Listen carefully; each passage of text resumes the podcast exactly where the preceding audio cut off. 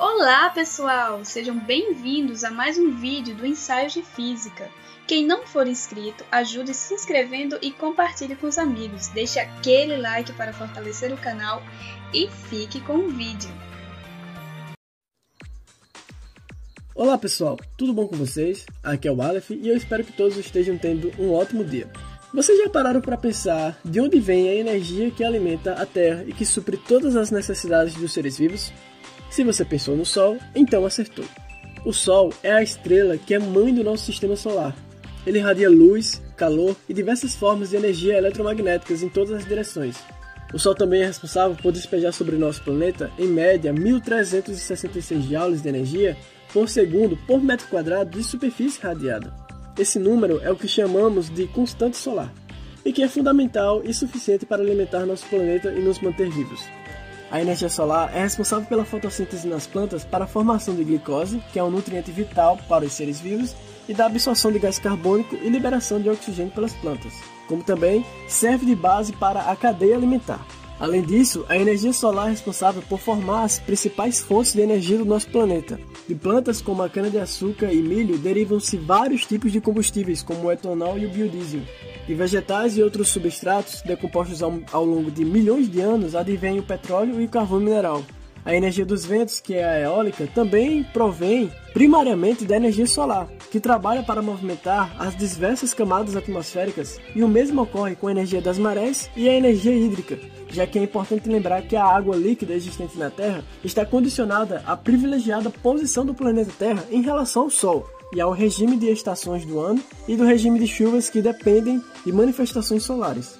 Em comparação com o Sol, a Terra é um pequeno grão de poeira cósmica. A distância da estrela ao nosso planeta varia de 147,1 milhões de quilômetros no periélio, que é quando a Terra está mais próxima do Sol, a 152,1 milhões de quilômetros no afélio, que é quando ela está mais distante. A energia radiante solar gasta cerca de 8 minutos e 18 segundos para atingir a Terra, percorrendo os 150 milhões de quilômetros, que equivale a unidade astronômica, na velocidade da luz, que é cerca de 3 vezes 10 elevado a 8 metros por segundo. A massa da estrela é 332.830 vezes maior que a da Terra, e o raio médio é 108 vezes maior que a do nosso planeta.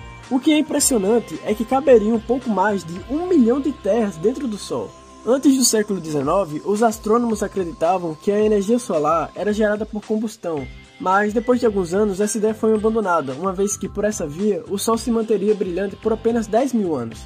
Algum tempo depois, a teoria do colapso gravitacional foi proposta pelo físico alemão Hermann Lugin Ferdinand. A teoria explicou satisfatoriamente a energia emanada do Sol. Segundo essa teoria, o Sol poderia brilhar por somente 20 milhões de anos. Mas essa ideia contrariava evidências geológicas que indicam ainda hoje que a Terra e também o Sol têm idade estimada em 4,5 bilhões de anos. Com isso, em 1937, um físico estadunidense chamado Hans Bethe estudou reações nucleares e propôs uma nova ideia que é a mais aceita atualmente, que explica a procedência da energia solar. Segundo ele, a energia provém de reações termonucleares de fusão nuclear em que prótons pertencentes a núcleos de hidrogênio se aglutinam para formar uma partícula no núcleo do átomo de hélio. Dessa fórmula, o Sol, que é constituído em sua maioria por 73% de hidrogênio e 24% de hélio, teria combustível suficiente para mais de 6,5 bilhões de anos aproximadamente. Na transformação dos prótons em uma nova partícula, há uma perda de massa de apenas 0,7%. E essa redução de matéria, fruto do contínuo processo de fusão nuclear, é transformada em energia de acordo com a equação de Albert-Einstein, que dizia que a energia é igual a massa vezes a velocidade da luz ao quadrado. A esfera solar é constituída basicamente por gases e plasma e tem três partes bem distintas. O núcleo é onde se processam as reações de fusão nuclear, e cujas temperaturas são da ordem de 13 milhões e 600 mil kelvins. Além do núcleo, se tem a região radioativa, também chamada de intermédia, e a região convectiva. Dentro do Sol, a energia produzida no núcleo é levada à superfície pela movimentação de massas quentes que se deslocam por diferenças de densidade.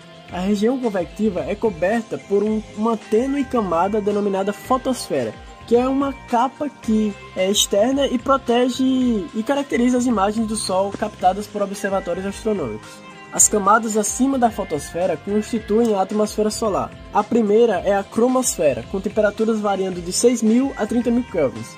A camada mais externa chama-se coroa solar e ela é extremamente rarefeita e se estende para além do sistema solar. As razões da elevação da temperatura desde a fotosfera até as camadas sobrejacentes é fato ainda não entendido pelos cientistas, constituindo-se como um grande enigma para os astrofísicos que estudam o Sol hoje em dia. O Sol também desfruta de um equilíbrio hidrodinâmico em que as forças opostas trabalham simultaneamente. Uma é a força gravitacional, dirigida para o núcleo que tende a prensar toda a massa da estrela em sua região central, onde se registram pressões da ordem de 340 bilhões de vezes a pressão atmosférica da Terra, ao nível do mar.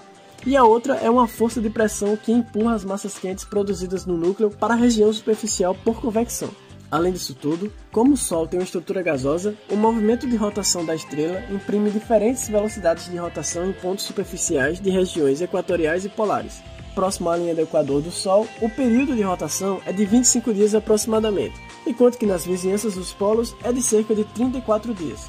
Isso provoca um ciclo que dura em torno de 11 anos em média e que é responsável pela inversão do campo magnético da estrela, e essa inversão acarreta na Terra as chamadas tempestades solares, que causam interferências magnéticas significativas e uma maior incidência de energia solar na Terra.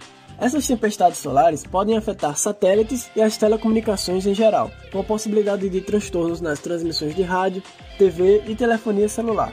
Esses transtornos podem trazer problemas na operação de aeroportos, estações ferroviárias e de outros sistemas que dependem do GPS. As tempestades solares também proporcionam efeitos belíssimos, como a intensificação de auroras boreais, onde o céu é iluminado por rajadas multicoloridas devido uma interação de partículas solares em alta velocidade com o campo magnético do planeta, que é mais intenso nas regiões polares. Mais um dia, o Sol esgotará seu combustível nuclear. A nossa grande fornalha irá entrar em colapso, transformando-se primeiro em uma gigante vermelha e por fim em uma anã branca.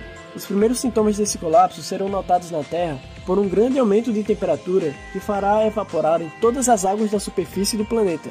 Por fim, alguns astrônomos dizem que depois do Sol aumentar de tamanho, todos os planetas do sistema solar serão engolidos pelo Sol, mas outros dizem que os planetas rochosos, que são Mercúrio, Vênus, Terra e Marte, serão engolidos. Mas o importante é que, ambos os casos, todo tipo de vida por aqui na Terra se extinguirá. Porém, é que isso ainda demandará muito tempo cerca de 5 bilhões de anos. Então é isso, pessoal. No vídeo de hoje nós conhecemos um pouco sobre o Sol. Espero que todos tenham gostado. Um grande abraço e até a próxima. Chegamos agora a mais um final de vídeo. Não se esqueça de dar o like, compartilhar e se inscrever no canal. Nos acompanhe também no nosso Instagram Ensaios de Física.